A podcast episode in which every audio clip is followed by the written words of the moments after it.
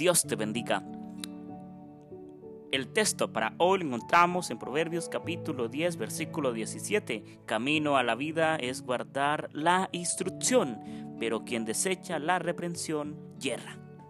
Así es.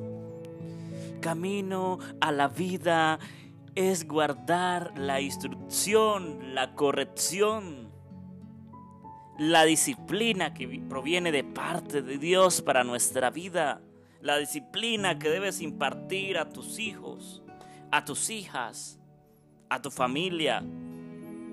Disciplina que solamente Dios puede dar a través de la luz de su santa palabra.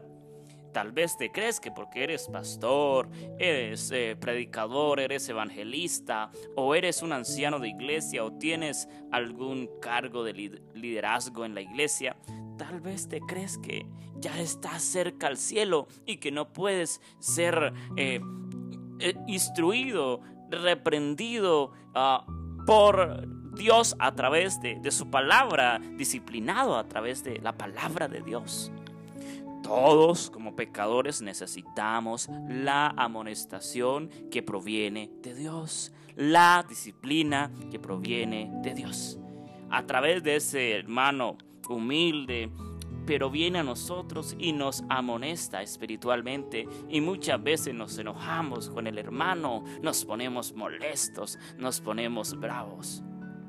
Otra cosa es que no sabemos disciplinar espiritualmente con amor, que somos unos grotescos, unos groseros, que en vez de hablarle, hablarle a nuestro hermano, a nuestro amigo, a nuestro líder de iglesia, con amor, resulta que no le hablamos con amor, le decimos palabras groseras, ofendemos, eh, rechazamos lo que hace, eh, lo hacemos sentir como el más pecador de la tierra y nosotros como oh, los santos, ¿verdad?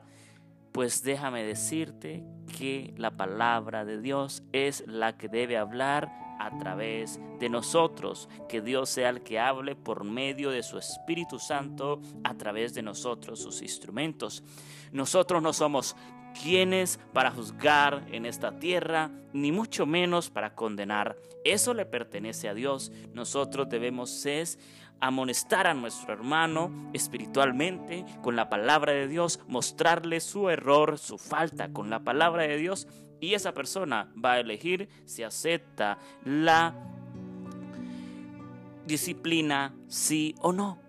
Pero muchas veces nos encanta llevar a nuestros hermanos a juicio, a una junta de iglesia y hacerlo tomar unas decisiones, hacerlo, hacerlo firmar una responsabilidad que no puede seguir siendo parte de la membresía de la iglesia porque así lo ha estipulado eh, la iglesia. Y bueno, y sacan una cantidad de cosas. Y muchas veces el pastor se ve infiltrado en esas situaciones y muchas veces por el atropello de los demás hermanos que están ahí para meter cizaña y para hablar y para juzgar, muchas veces cometen errores y sacan a los hermanos que pueden ser unas grandes heroínas en la predicación del Evangelio, pero porque cayeron una vez o dos veces, de una vez los borran de la iglesia, de una vez los disciplinan y parecen como si estaran juzgando desempeñando tal vez el papel que Dios desempeña de juzgar a la humanidad, de juzgar al hombre. Muchas veces nos precipitamos y no oramos, no ponemos en oración lo que vamos a hacer para ver si tiene la aprobación de Dios, sino que vamos un paso más, pero no oramos, pero no consultamos con Dios.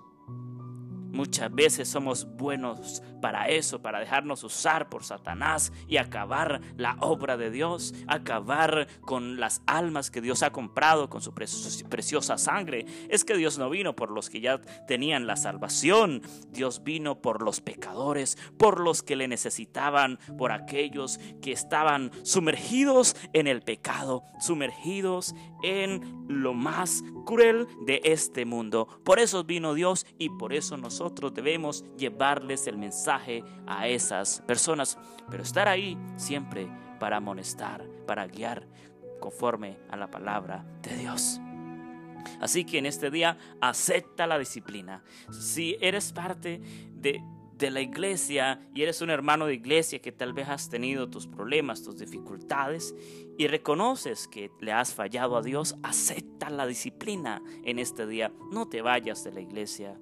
Tú y Dios eres, son los únicos que saben cómo está tú ante Dios. Dios y tú son los que saben cómo estás, cómo está tu condición delante de Dios. Y tú mirarás qué aceptar y qué no aceptar.